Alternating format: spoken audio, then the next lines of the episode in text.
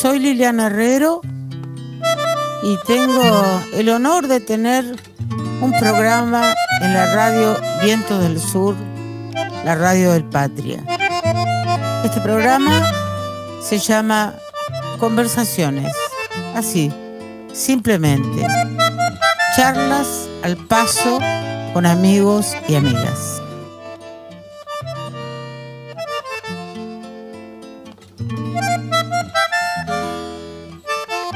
Querido Eduardo, Eduardo, nunca en mi vida te dije Eduardo. Buen día, Liliana. Eh, buen, día. buen día, Me, estamos, me estás hablando, estamos hablando, este, vos en Montevideo y yo en Buenos Aires. Y, eh, y te quiero contar que esta es una radio online que sale así, como se dice ahora, online, por computadora, por telefonito, bueno, esas cosas que hemos empezado a, a, a usar con mayor eficacia, porque al principio de la pandemia para mí era un moño total eso, y yo no podía hacer nada. Pero bueno, ahora más o menos aprendí. Esta es una radio online que se llama Viento del Sur, la radio del Patria, del Instituto Patria. Y yo tengo este programa que como no soy una periodista, ni una reportera, ni nada de eso, sino que soy una amiga tuya y, un, y una música, eh, lo que hacemos es una conversación.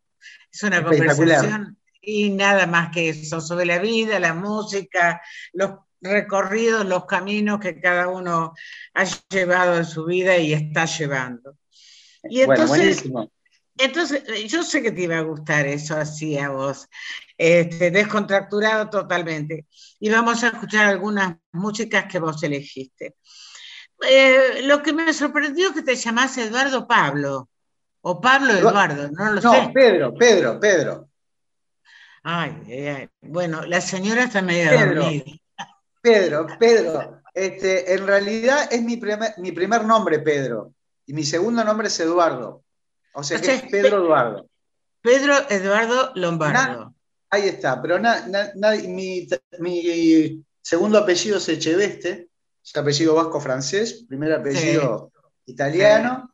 Pero Pedro me decían en la escuela, después nada, ni, en el barrio, ni en mi casa, y no, nunca más nadie me dijo Pedro. Creo que hay una ex compañera de, de, estudios de escuela que cada tanto me la he encontrado y me dice, Pedro, ¿cómo andás? Y vos sí, a mí, te estás refiriendo a mí. Pedro, perdón, ¿quién, es Pedro? Escúchame, ¿y cuándo empezó el EDU? EDU, que es como Edu todos me empezaron a llamar a los nueve años, cuando yo me mudé, viví primero en el barrio La Comercial, un barrio súper carnavalero, y después me mudé a los nueve a una cooperativa de viviendas en Garzón y Propios, que más hacia el oeste de Montevideo, en, Sayago, y ahí, este, debido a, bueno, primero porque cortaron el nombre en la mitad, pero había un jugador de fútbol que, se llamaba Edu y, nosotros niños, este, mirando álbumes, este, y a partir de ahí, de figuritas, me, pusieron, me pusieron ese apodo, digamos. Y después eh, se le agregó a eso, al Edu, se le agregó el pitufo. Sí, eso es en carnaval, ya más adelante, a los 17 años, por primera vez que salí en la Murga Falta y Resto, me apodaron de esa forma por mi estatura y porque había unos dibujitos que eran chiquitos, así, entonces, bueno, me quedó ese sobrenombre. Qué maravilla. Sos un murguero, Pitufo, ¿no? Sí, soy murguero, sí, soy, soy murguita, creo que desde niño. Este, mira, mi papá este, mi papá ya falleció hace unos cuantos años, pero nunca me había dicho él, y tenía un, amigo, dice, che, Eduardo, este, me lo dijo ya, no sé, una semana antes de su muerte. Dijo, Eduardo, ¿vos sabés que te acordás de Pascual? Digo, Pascual, Pascual, Pascual. Pascual es un amigo mío, me dice, cuando te vio a los cinco años me dijo, tu hijo va a... Así que bueno, el hombre Directamente. Directamente. y, fui al carnaval de muy chico, ¿no? Ya a mis 5 o 6 años ya estaba, ya iba a los tablados y bueno, nada, tenía como una... enamoramiento muy grande por el género, los colores, toda la parte de, la máscara y lo musical, evidentemente, ¿no? lo musical, claro. Eso era una fiesta para vos, sí, de niño ahí. Sí, una gran fiesta, porque bueno, nada, eh, más allá del, género murguístico, en, los barrios, en los diferentes barrios, en la fiesta popular que, que acá, bueno, dura 40 días, hay una, una sonoridad en la ciudad todo el tiempo y una fiesta increíble. No solamente eso, sino los tambores también. Y antes había otro tipo de grupos, tríos, por ejemplo, tenemos un, par de amigos en común, Osvaldo y, Hugo, salían con su papá en el carnaval y tenían un trío. Este, entonces, bueno, es una fiesta importante donde la gente se identifica este, a través del contenido y, los textos que por lo general las murgas cantan, ¿no? Y denuncian, ¿no? Claro. ¿Y por qué la murga y no el, candombe? El candombe también, me gusta mucho a mí el candombe. Yo dentro de mi, música tengo algunas composiciones que son candombe y me gusta mucho. Y es más, creo que la murga rítmicamente, a pesar de que tengan instrumentos europeos, este, tiene una influencia directa de, la música negra, o sea, en sus fraseos y en, su, y, en, su rítmica. Lo que pasa es que seguramente de niño me llamó mucho la atención el colorido, ¿no? De una y, la sonoridad coral, coro polifónico. y eso me. La cara pintada también, ¿no? Es un. Claro. Y cuando vos te. Como un anzuelo. Claro, como un anzuelo, ¿no? Qué bárbaro, eso que, La cara siempre está pintada en la murga, ¿no es cierto? Sí, sí, en el show, a no ser en los ensayos, pero después en los shows siempre hay una transformación a través del disfraz y a través de la pintura, ¿no? Entonces, eso hace que estéticamente tenga tenga un poder muy fuerte, ¿no? Más allá, o sea, como que traspasa una cuestión idiomática, ¿no? Uno ve una, persona que no tiene noción del, español, ve una murga y queda impactado por todo el movimiento y todo lo, sonoro, ¿no? Eh, eh, entonces te quiero preguntar una cosa, que todo esto que te pregunto efectivamente no lo sé, por eso me hace tan feliz escucharte hablar sobre este, sobre este horizonte, que es un horizonte de que uno lo mira desde afuera, si no ha participado nunca en una murga, como espectador, digamos, pero, pero tiene, la murga tiene una cocina y el candombe también que uno desconoce, digamos, ¿no? esa pintura que se realiza sobre el rostro de los murguistas, eh, eh, ¿Los diseña alguien o lo inventan los propios murguistas? ¿Cómo es eso? Está buenísima la pregunta, porque en realidad hay como dos caminos mm. en ese sentido. Nosotros tenemos como dos carnavales paralelos. Un carnaval, un carnaval donde es un concurso en el Teatro Verano, que tú lo conoces. Este, sí. Hemos hecho alguna cosa ahí. Hemos cantado juntos, vos me has invitado a cantar ahí que fue, impresionante, fue impresionante para mí, yo nunca había ido a ese lugar, fue impresionante, tremendo, tiene, tremendo. Tiene como una magia muy particular. Eh, ese es un carnaval y después está el carnaval en todos los barrios donde se viste de fiesta la ciudad porque se levantan muchos, muchos escenarios en todos los barrios de Montevideo. Claro.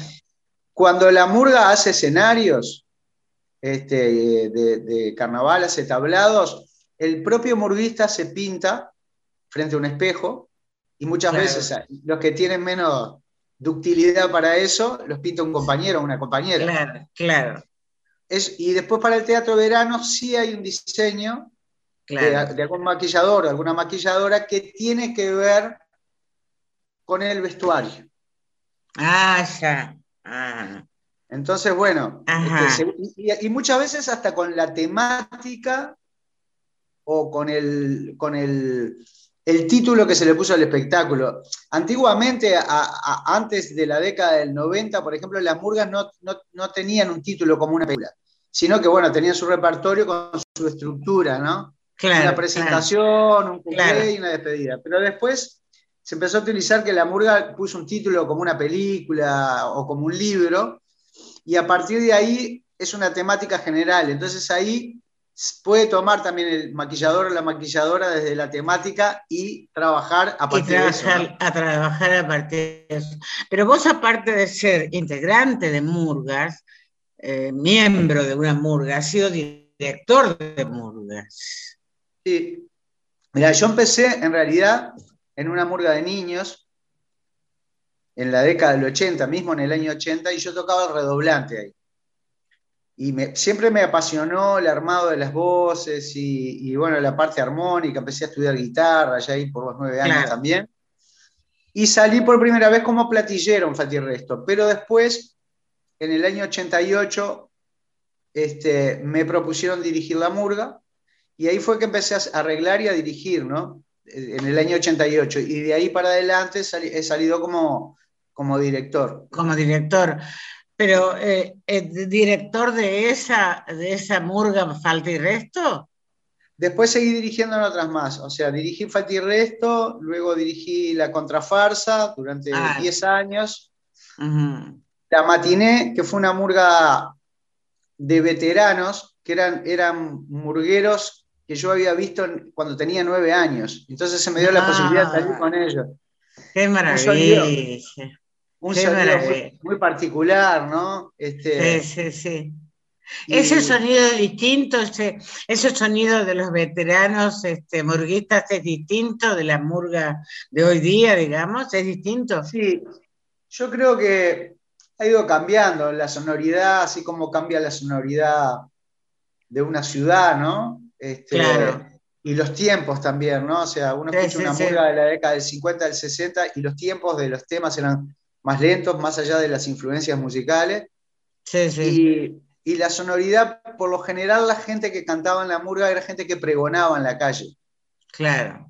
Con determinada misión, ¿no? O sea, gente que trabajaba en la feria, canillitas, vendedores de diarios. Entonces, con una, una misión y una proyección este, particular, digamos. Entonces, bueno, la conjunción de todas esas voces Daba un sonido muy particular, muy particular. Bueno, pero eso quiere decir entonces que la murga suena según cómo suena la ciudad y según los pregones que se escuchan en la ciudad y las caminatas y los pasos. Este, es increíble eso. Nadie me había dicho eso nunca.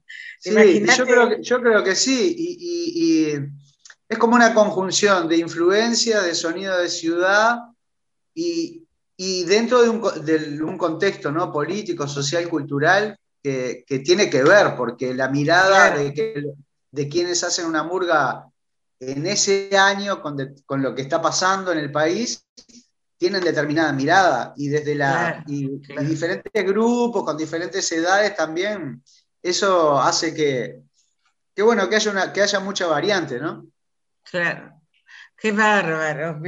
la verdad que a mí me... Yo te vi una vez, va, varias veces, pero te vi dirigiendo. Yo no podía creer lo que... la capacidad física, porque ustedes tienen un enorme entrenamiento físico.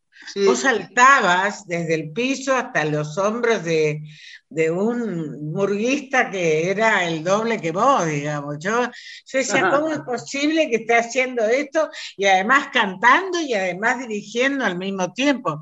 Era lo que se dice eh, vulgarmente un hombre orquesta, digamos, era, todo ahí una cosa increíble. Yo no me acuerdo cómo se llamaba esa. esa seguramente tú me viste con la contrafarsa porque eso estamos hablando del año, del año 2000 o 2002, por ahí. Sí, me parece que sí, sí. A mí me llevó, eh, y creo que fue la primera vez que fui a ver, creo que era en el Teatro de Verano este, ¿no? Así se llama, ¿verdad? Sí, sí, sí, exacto. Seguramente viste, la, viste la contrafarsa, sí. Sí, a mí me llevó Leandro, me llevó Leandro Quiroga él, me, mostró los tablados y, después este, conocí otras murgas y bueno, fue muy lindo. Y anduve en el, camión, ¿cómo se llama el camión? o camión o bañadera, le decimos nosotros. Bañadera, la bañadera. Exacto. Ahí tenés un tema Precioso, Bosco. Ese tema eh, de la bañadera es tuyo y del de Pinocho Rutín o tuyo solo? No, es una coautoría que pertenece a un disco que se, que se llama Murga Madre, un disco que reúne, es un disco muy cortito, reúne solamente seis canciones que formaron parte de mundo sonoro de una obra teatral. Que ahí fue donde nos conocimos nosotros. Nos conocimos en La Boca. En La Boca, en Buenos Aires, y ustedes estaban haciendo, los dos, con el Pinocho Rutini, vos estaban haciendo en el Teatro Catalinas el espectáculo Murga Madre.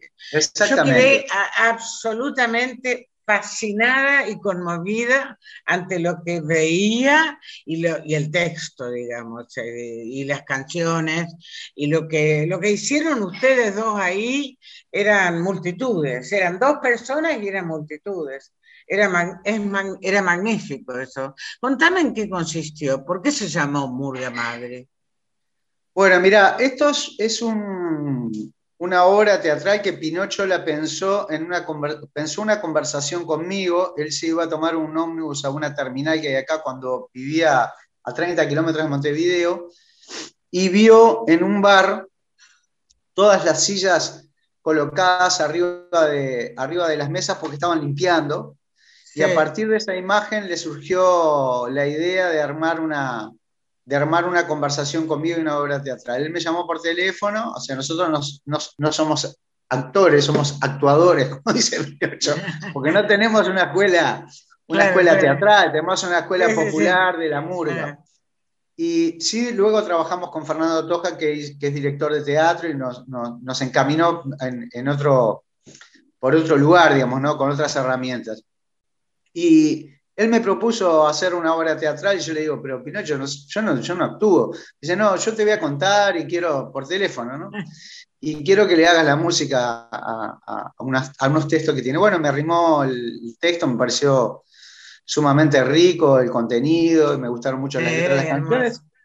Y empezamos a trabajar y bueno, desde el 2002 que empezamos a trabajar en el 2001, a ensayarlo y se estrenó un año después. Y bueno, y ya van unos cuantos años que hacemos Murga Madre y nada. Para mí también fue un, fue un espectáculo bisagra porque yo empecé a, componer, alguna, componía algunas cosas para la murga, pero esta obra me abrió la puerta a otro tipo de composición y bueno, a partir de ahí como que me entusiasmé, ¿no? Maravilloso. Vamos a escuchar el tema específicamente, el tema Murga Madre, ¿puede ser? Buenísimo. Elegiste vos ese tema, ¿no? Elegí ese tema, es un tema que quiero mucho y aparte que vos hiciste también una versión muy linda en el disco Litoral y siempre recuerdo esa grabación, yo tocó Osvaldo, tocó, ¿cómo se llama? El, Tiki, ¿no? El Tiki Cantero, Fernando Cabrera. Fernando. Eh, el Negro Rada. Bueno, es un disco que yo, es un disco doble, ¿no? Es un disco que yo quiero mucho, lo atesoro, lo tengo acá. Y nada, y también este, me, me, acuerdo que me emocioné mucho el, momento de grabar el, el, tema. Fue precioso. Ahora escuchamos el tema y, y seguimos hablando de esto.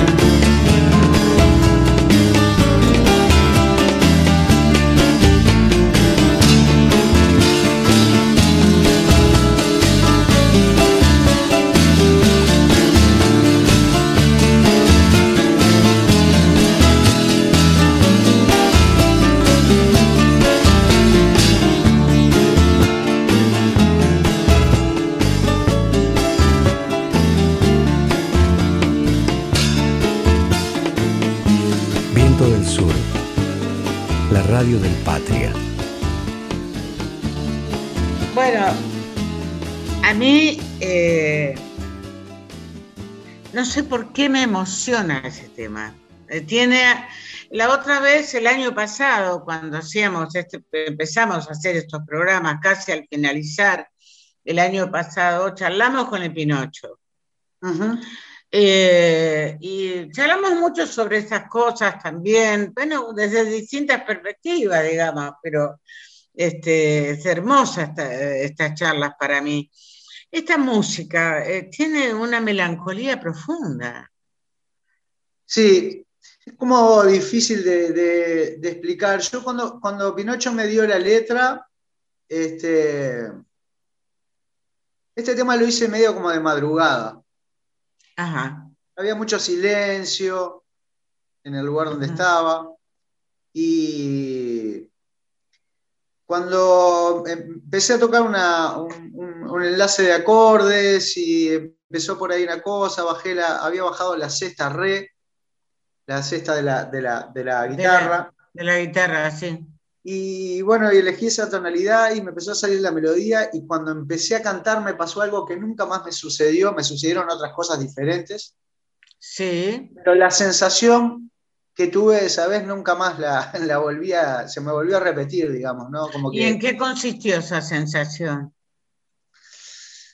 Mirá, este, puede ser, no sé si llamarle melancolía, ¿viste? Pero realmente es como que el cuerpo, el cuerpo entró en un lugar diferente, ¿viste? Claro, no, sé, claro. no sé qué pasó. Realmente es muy difícil de, de, de, explicar. Y bueno, al otro día, porque ya era bastante de madrugada, lo llamé a Pinocho con, con el viejo teléfono, o sea, no con celular. Yo no tenía celular, estaba como... Tuve muchos años sin celular. Cuando apareció el celular, tuve muchos años sin celular y me, estaba, me negaba un poco al celular. Y, este, y con teléfono en mano y con la guitarra así se la canté y bueno, la cantaste, claro. Y quedó este, muy entusiasmado y quedó emocionado. Y bueno, y nada, y después este, la fuimos corrigiendo de a poquito con alguna cosa y después armamos el equipo sonoro, digamos, para poder grabarla.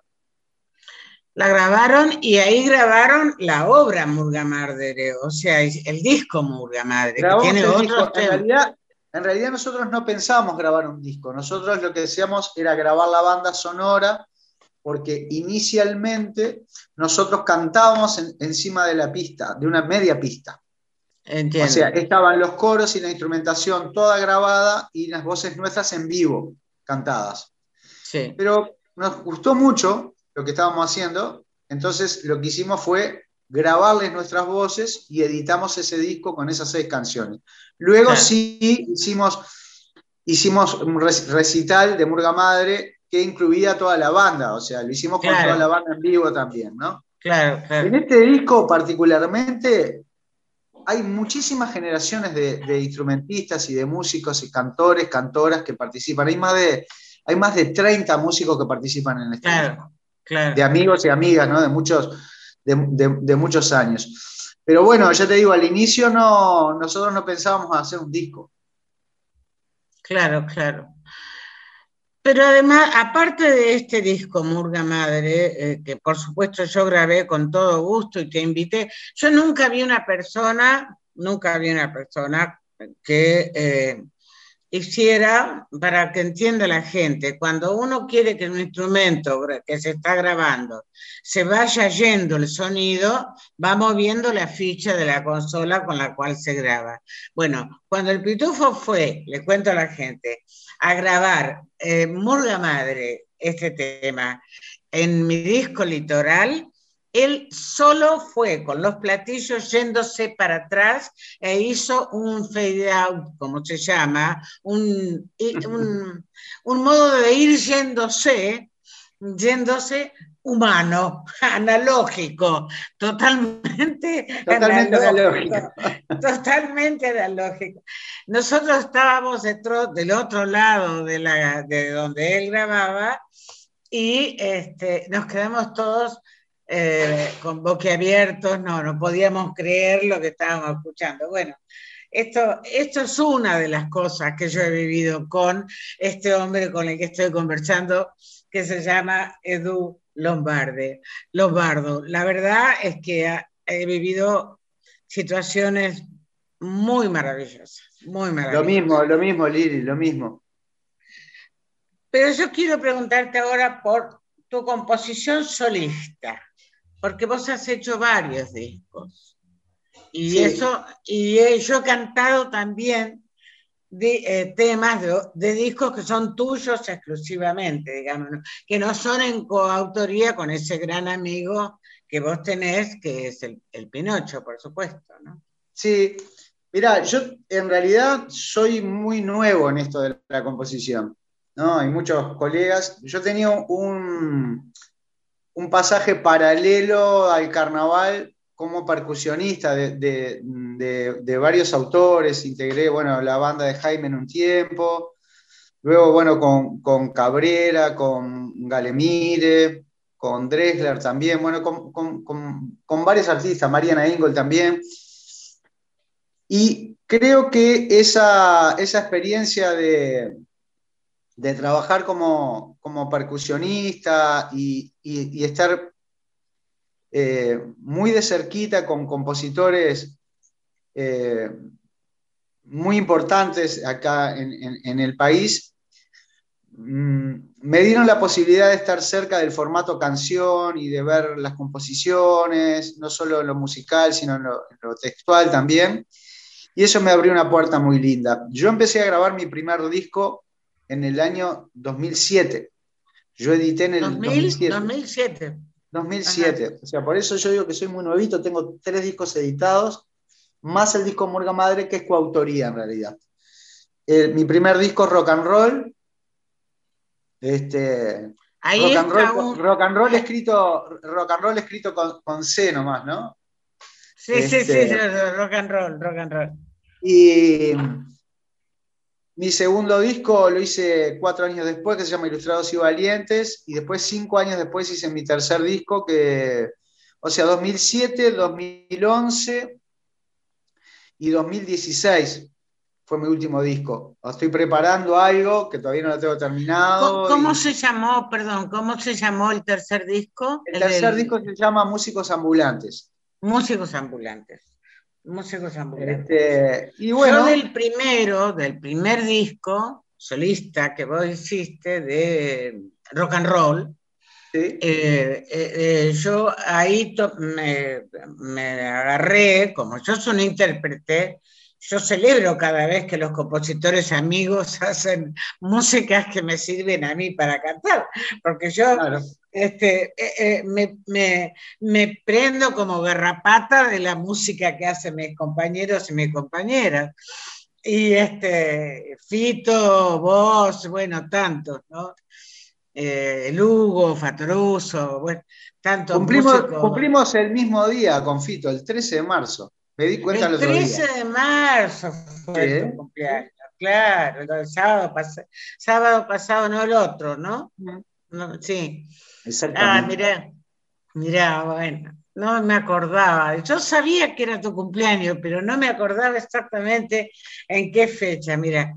Bueno, y yo de ese disco, Rock and Roll, escuché ABC, que es una milonga. ABC maravillosa para mí, maravillosa, maravillosa, y bueno, también la grabé y, muchas veces vos haciendo ese disco me invitaste, me invitaste a cantar a lugares grosos, pesados. Por ejemplo, ABC la cantamos en Solís, me acuerdo. Es cierto.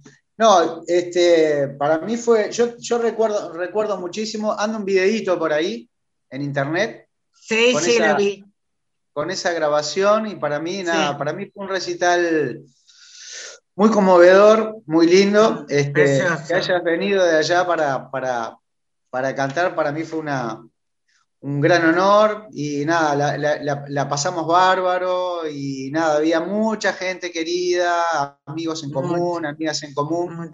Y, este, y en un teatro, como decís vos, muy lindo, este, que es el Solís, y, nada, estuvo buenísimo. Hicimos, hicimos unos cuantos temas esa noche. Hicimos, unos cosas, yo me acuerdo de ABC, no me acuerdo qué más hicimos. Hicimos alguna cosa más, sí. cosechero. Cosechero, cosechero, Ramón Ayala, sí, sí, Exactamente. Sí, sí, me acuerdo. Bueno, bueno, fue, fue muy hermoso. Y también a, tus conciertos no solo iba yo de invitado, sino que iban tus amigos de, y amigas de, del Uruguay, digamos, de Montevideo, de donde sea. Así que me encontraba con un montón, bueno, siempre con los Ibarburu, con el Pinocho, con Sara Saba, con un montón de gente que yo quiero mucho y eh, no sé si no estaba el Hugo en uno de los conciertos. Sí, no me Hugo acuerdo, estuvo o sea, en el del Teatro Verano. Hemos tocado muchos. Claro, en el Teatro de Verano estuvo Lugo también, que fue tan lindo. Yo tenía un miedo. Ay, Dios mío, qué susto que tenía. Porque es grande lo que pasa el Teatro Verano, pero es muy Y lindo. porque, y porque fue la primera vez que yo fui al Teatro de Verano y a mí me habían hablado muchísimo del Teatro de Verano. Sí, como tiene el una, tiene una cierre. magia, tiene una magia particular el Teatro Verano. Hay unos duendes ahí Claro, pero, claro, pero a mí me lo contaron como eh, ahí se, ahí se, se, se definía el carnaval. Exacto, exactamente. Ahí se definía el carnaval y entonces yo estaba aterrorizada. No era una noche de carnaval, era un concierto tuyo, pero era el lugar donde se definía un eh, acontecimiento cultural fundamental para los uruguayos, ¿no? Y la chica estaba aterrorizada, pero salió fenómeno. salió fenómeno. Salió Pero fenómeno. salió, salió divino todo, así que estuvo buenísimo. Sí, sí. Ese último disco eh, que vos nombraste recién, el último que has hecho, yo no sé si lo he escuchado. Me parece Creo que no. que, creo que no, te lo voy a, te lo voy a arrimar. Hay, igual está. Hay cosas colgadas, eh, no, no sé si está entero el disco colgado, pero hay, las canciones están colgadas. En, en- en YouTube seguro que están, y hay canciones ahí este, de, de ese disco que se llama Músicos Ambulantes. Yo es un disco que quiero mucho, eh, en otra etapa, ¿no? todos los discos son diferentes, porque son etapas diferentes de Sí, nuestras sí, sí, vidas. y- por supuesto. Pero es un disco que quiero mucho y bueno, nada, estoy en, en vías de, de- componer alguna cosa para un cuarto disco, pero bueno, voy muy lento, voy muy lento porque, porque hay muchas autoras y autores, no solo aquí, ¿no? Por supuesto, en tu país o en, en todos, en todos los lugares, que, que escriben muy bien. Claro. Entonces, el tomar una temática y desarrollar una temática y estar a la altura no es cosa sencilla. No es Claro cosa sencilla. no. Claro que no. Y el lenguaje es una cosa muy que lamentablemente está muy devaluado. Es cierto.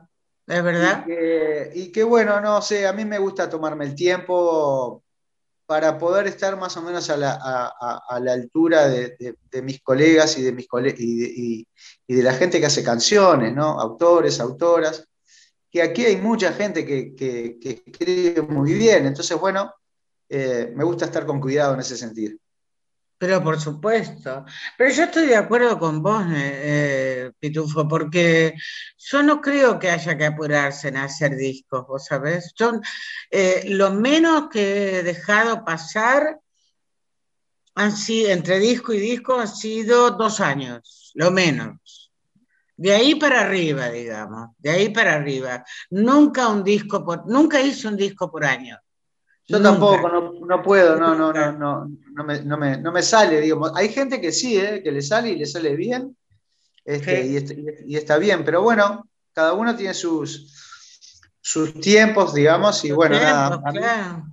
claro, y a claro. mí tal vez me cueste más un poco más la parte, la, la parte textual que la parte musical, pero bueno, digo, de a poquito como que los voy armando, ¿no?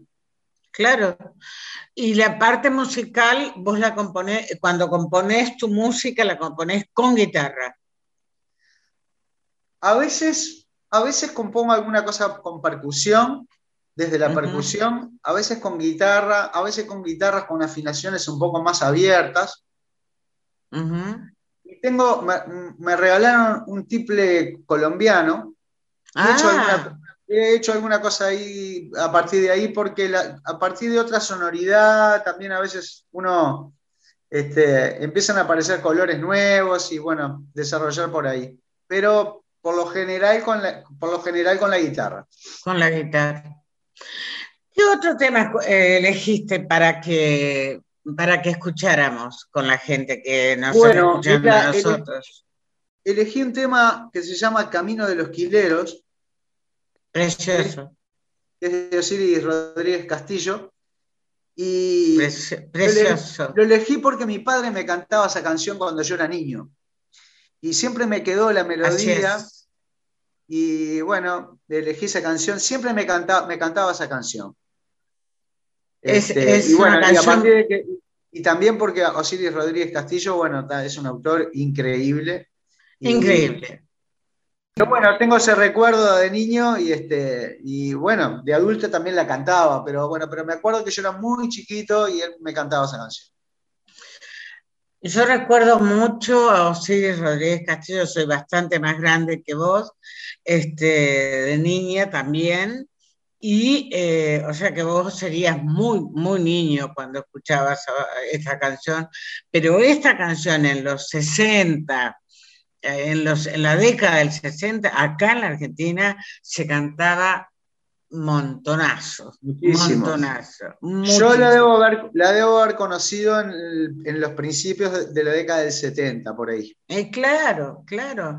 Y así la cantábamos nosotros, se cantaban en las peñas estudiantiles, se cantaba en las casas, en las peñas, en los teatros, en los pequeños teatros, los café concert como se llamaba en ese momento. Bueno, vamos a escucharla, vamos a escucharla. Dale, buenazo. Frecuentan la frontera nordeste, contrabandeando de Aquilos la esperanza. El camino de los quileros no es muy largo, pero suele llevar una vida a recorrerlo.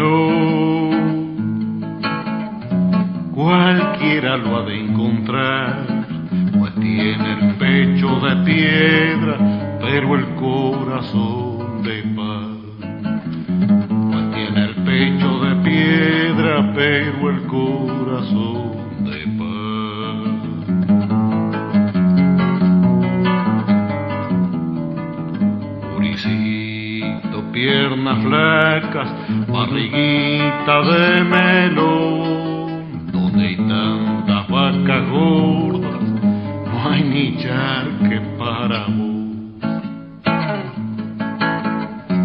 Tu bisabuelo hizo patria, tu abuelo fue servidor, tu padre carne una oveja y está preso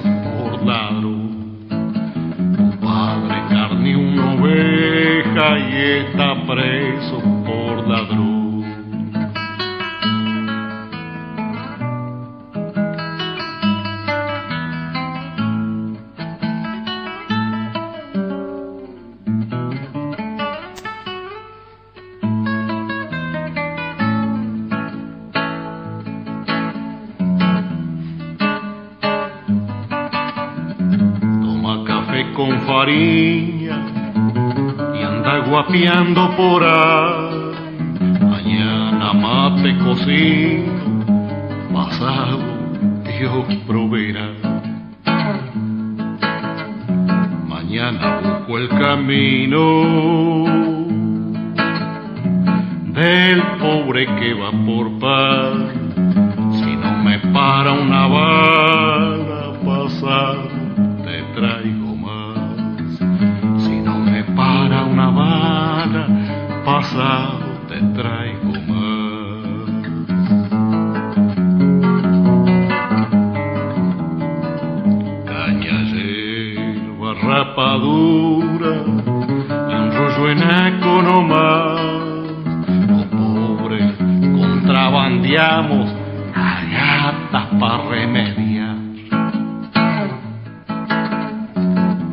es el tal camino, pero es duro de pelar. Camino del loquilero por la sierra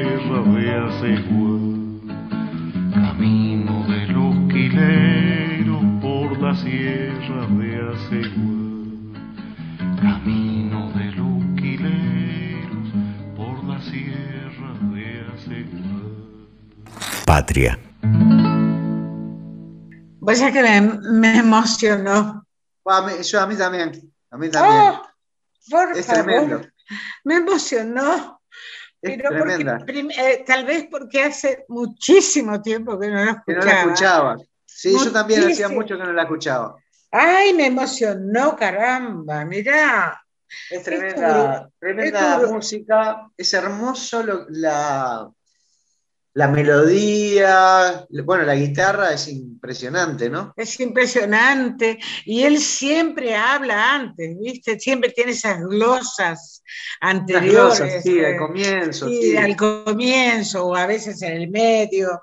Es increíble. Y el camino de los quileros es el que va este, contrabandeando por kilo, ¿no? Exactamente, exactamente. se- se Sí, lo llama que dice así. al inicio, lo, lo que dice al inicio es, Es tremendo. es corto, pero lleva toda la vida, ¿no? por favor. Es tremendo. Pero por favor. Y es una chamarrita, ¿no?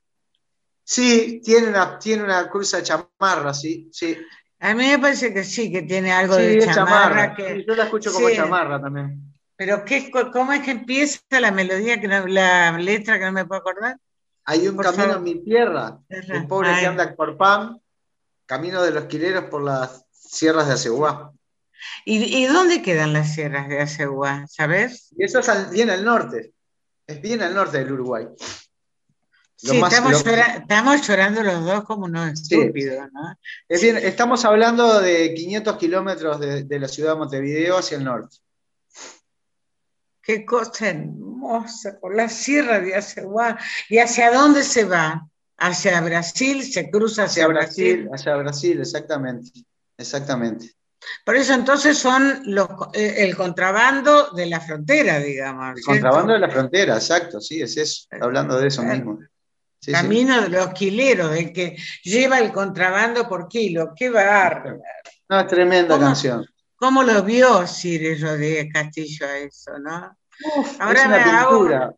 Es una, Una pintura, pintura. pero ahora hago esta asociación que vos mismo hiciste, que la murga está eh, pintando el, el sonido de la ciudad. Y Osiris Exacto. Rodríguez Castillo está pintando el sonido de las sierras, del campo, del interior del Uruguay.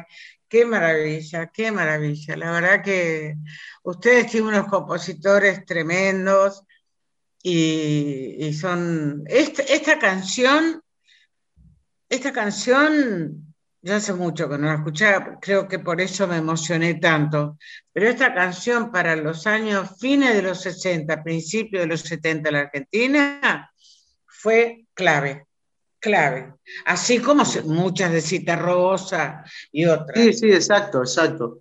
Sí, Osiris está entre los- esos autores, ¿no? Como exquisitos, digamos, ¿no? Este, no solo de, de estilo, sino también de, de sus contenidos, ¿no? Muy, muy, muy importantes, interesantes y, y, y- y con, Sí. en muchas de sus canciones con letras comprometidas también, ¿no?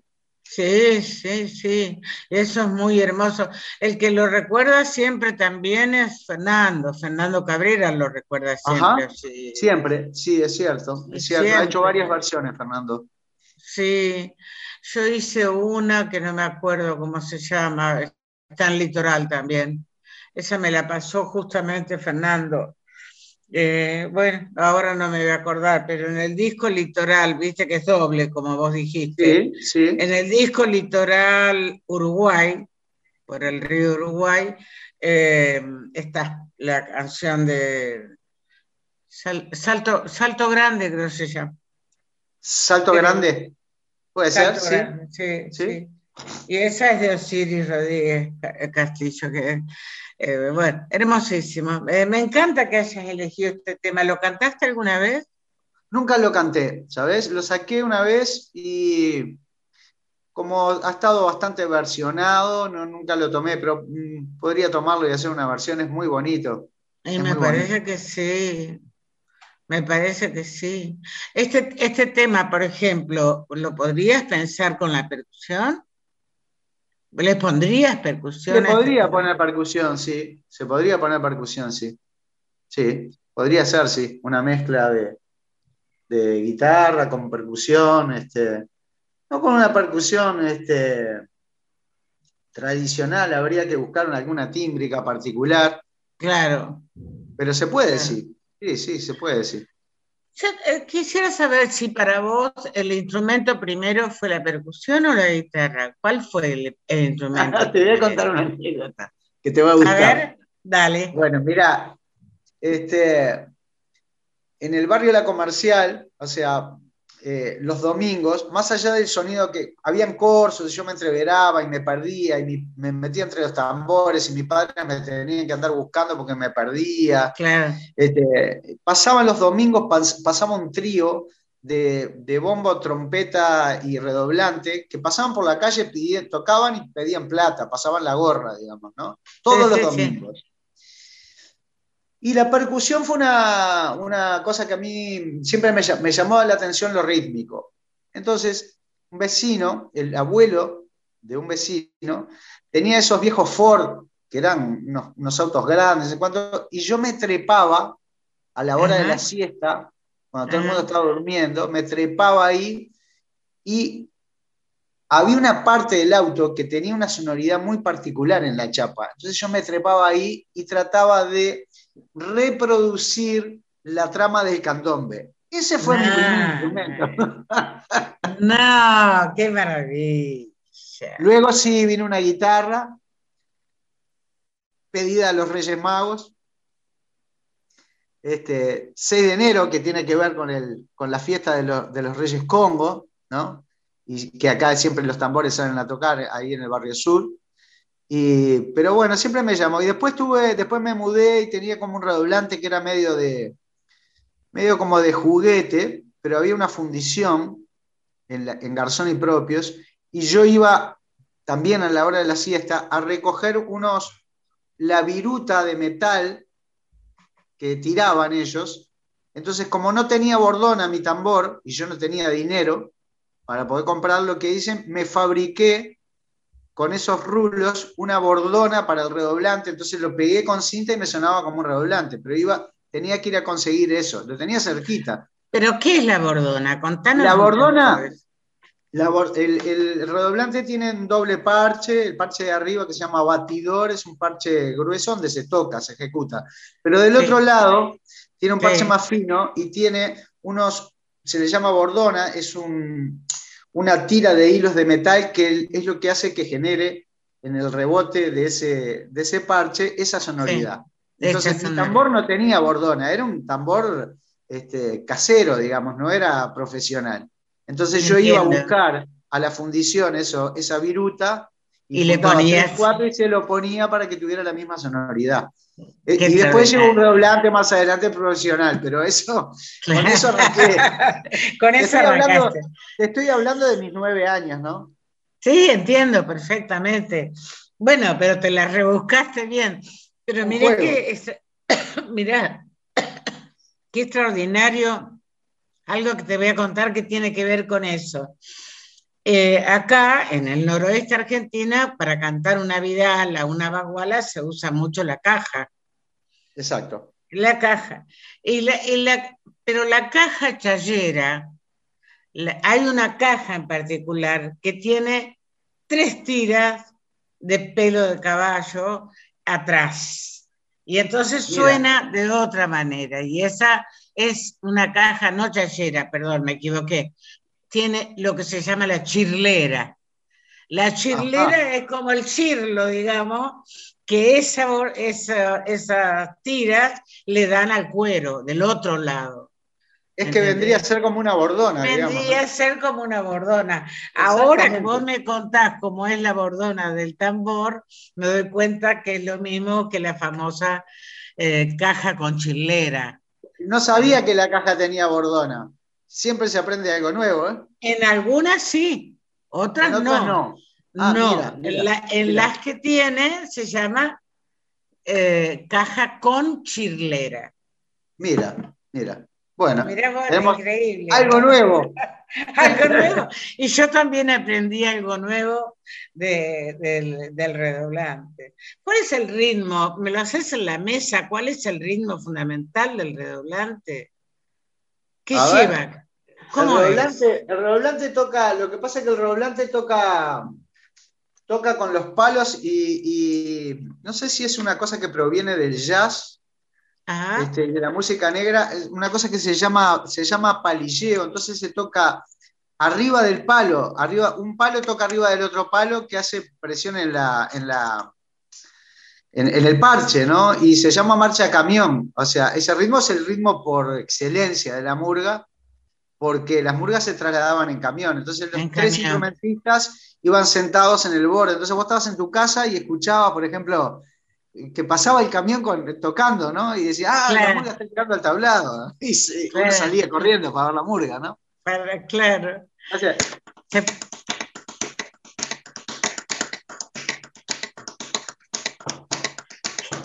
¿Se escucha el bombo en el piso? Sí,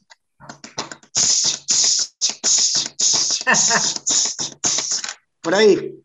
qué hermosura, qué hermosura, qué hermosura. En el disco Murga Madre hay una marcha camión.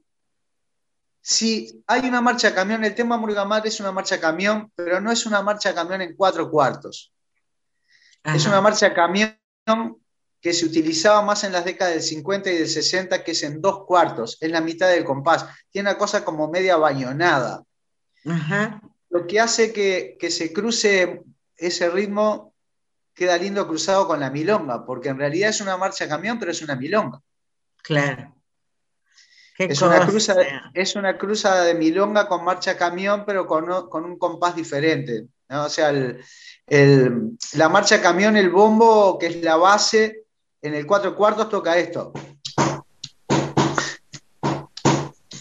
Pero sin embargo, en el dos cuartos siempre toca lo mismo.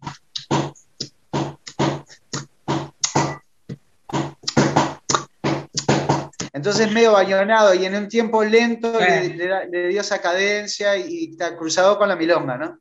Qué cosa maravillosa.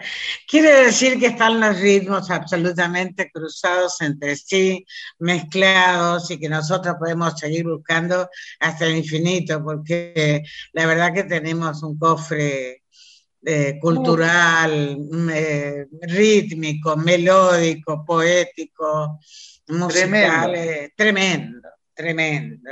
Tremendo, que tremendo. Y, este, y muchas cosas que nosotros mu- muchas veces no conocemos, ¿no? O sea, eh, quienes vivimos en la ciudad muchas veces nos, nos- no- no- nos perdemos un poco de las cosas que suceden en, en- en rinconcitos, en pueblitos, maneras de tocar la chamarra, de tocar la milonga de forma diferente, ¿no? Entonces, es tan vasto eh, Sí. el repertorio y las formas que, bueno, nada, hay una riqueza, como decías vos, muy, muy interesante, ¿no? O sea, lo mismo que en Argentina, ¿no? O sea, yo conozco algunos lugares, otros no, pero me imagino que es mucho más grande que el Uruguay, o sea, la, la gama diferente de, de maneras de tocar, de, de instrumentaciones, de formas de, de- formas de escritura también, muchas veces en, Sí, en- en claro. un mismo, en un mismo estilo, ¿no? Así que bueno, es muy vasto.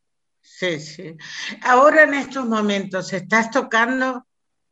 Estoy tocando, sí, con una, eh, estoy tocando bastante solo eh, en un espectáculo que, que vine armando hace un tiempo, que, o sea, reúne mis canciones de todos los discos con voz, guitarra y percusión, pero incorporé algunas cosas de, de- de la electrónica, digamos, que es simplemente una lupera, tampoco es una cosa muy...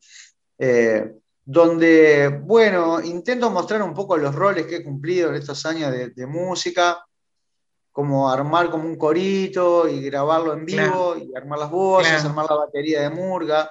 Este, y también me gusta, evidentemente, tocar con, con los compas y las compas, este, a veces a trío, con la amiga Nay Peraza, el gancho Leites, a veces algún dueto con, con Pinocho, eh, bueno, con Martín y Nicolás y Barburu. Claro. Este, pero bueno, ahora he estado tocando bastante solo este, y, he tocado también con el trío Ventana, que es Martín Ibarburu, Nicolás Ibarburu y Hernán Peirú, que es un pianista y compositor jovencito, muy, muy, pero muy bueno y acordeonista también. Y este, Pero bueno, estoy, estoy tocando bastante solo y porque también los lugares a veces ameritan a, que como eh, son muy pequeños, a veces no permiten eh, que toquen mucha gente. Entonces también no, claro, claro. los aforos son mucho más pequeños.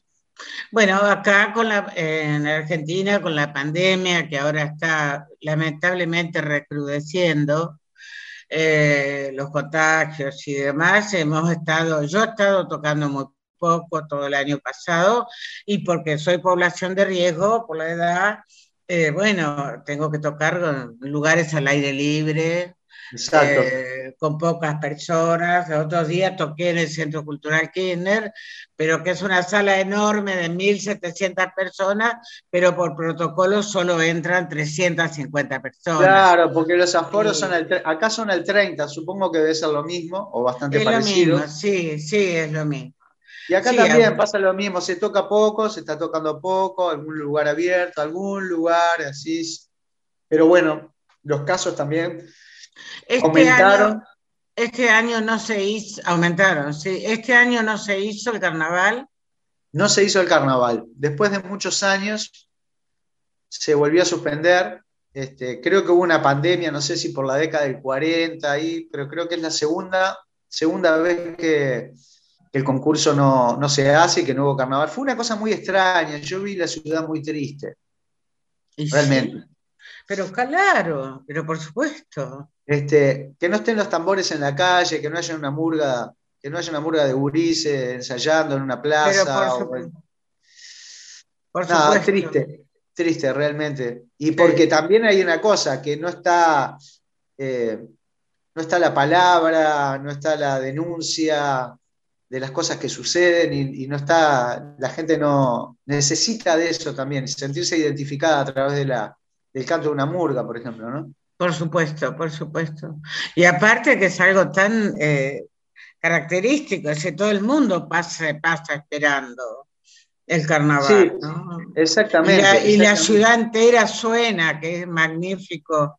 Eh, yo me imagino la tristeza, iba siguiendo un poco por los diarios, por, por las redes, iba siguiendo a ver qué pasaba en Uruguay, me daba cuenta que no se iba a hacer el carnaval y pensaba en eso que vos decís, ¿no? En la tristeza que habrá tenido la gente. Y acá eh, todo ha sido muy, muy penoso también. Todo ha sido muy penoso. Y que no podamos viajar, que no podamos ir a Uruguay, que no nos podamos encontrar. Pero bueno, confiemos en que. En que va a mejorar todo. en que, nos van a vacunar y que va a mejorar todo. Hace años que están vacunando. Exactamente, exactamente. Eh, ojalá encontremos una vacuna contra el mal.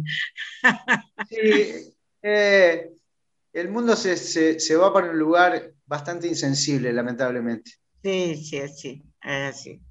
Pero bueno, nos vamos con una música que elegiste, decime cuál es. Bueno, se llama Serenata para la Tierra de Uno. Es, una, es una música de María Elena Walsh. Eh, yo conocí el año pasado otra, otro costado de la música María Elena que no conocía, que era una parte más folclórica. Este, conocían más que nada, y lo que se tiene acá más conocido en, la mayoría de la gente es la parte de la música para, niños, entre comillas. Sí, sí, sí. Este, y bueno, nada, me encontré esta canción, me pareció maravillosa. Me parece muy linda la interpretación y la letra, y bueno, nada, me parece una autora este, con, con, mucha cabeza por un lado y está una adelantada también para, su época. Así fue. Así es y así fue. Ella fue fundamental para nosotros. Te abrazo muy, muy fuerte y confiemos en que nos veremos pronto. Te quiero Lo mismo, Lili, un gran abrazo y me siento sumamente este, complacido por esta nota y que me hayas tenido en cuenta. Te quiero mucho y te, admiro mucho. Siempre estás en mi vida. Un abrazo enorme. Igualmente, amiga. Abrazo. Porque me duele si me quedo, pero me muero si me voy. Por todo y a pesar de todo, mi amor, yo quiero vivir en vos. Por tu decencia de vida y por tu escándalo de sol, por tu verano con jazmines, mi amor, yo quiero vivir. en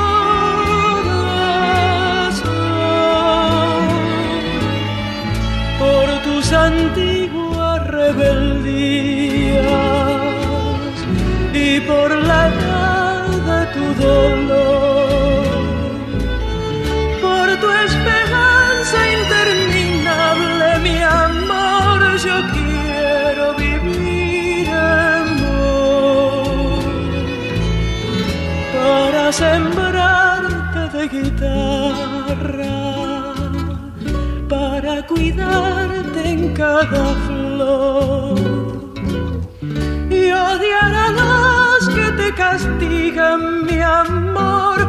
Yo quiero vivir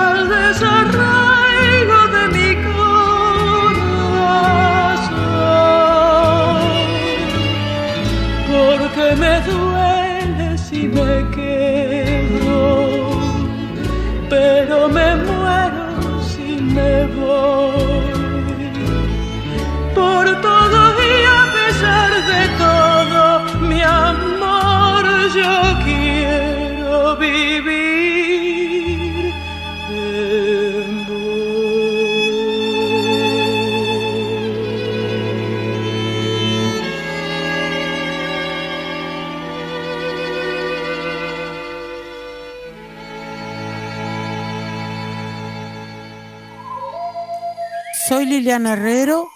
Este programa se llama Conversaciones, charlas al paso con amigos y amigas.